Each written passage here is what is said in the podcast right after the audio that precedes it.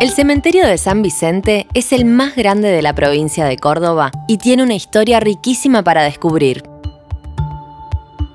Si estás en Córdoba capital, no podés perderte una visita a los cementerios más importantes de nuestra ciudad, porque allí no solo descansa parte de nuestro pasado, sino que también es parte de nuestro presente y futuro.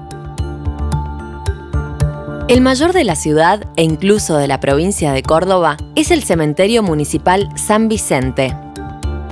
Fue inaugurado en 1887 a raíz de una epidemia de cólera que se llevó a casi el 10% de la población de aquella joven ciudad. En un terreno de 48 hectáreas, propiedad de Samuel Palacios, se decidió el traslado del cementerio que fue bendecido un año más tarde por el obispo Fray Reginaldo Toro. Su nombre se debe al barrio en el que se encuentra, nombrado en 1870 por Agustín Garzón, en homenaje al sacerdote francés San Vicente de Paul.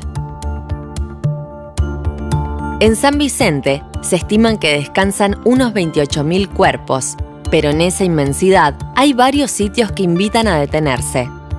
Está la tumba de la Ramonita, una joven asesinada por su pareja, o el Memorial de los Desaparecidos, que en unas 5 hectáreas del lugar rinde homenaje a los asesinados y desaparecidos durante la dictadura cívico-militar que duró de 1976 a 1983. Hace 20 años, en ese lugar, se excavaron fosas comunes en las que se encontraron los cuerpos de 123 personas.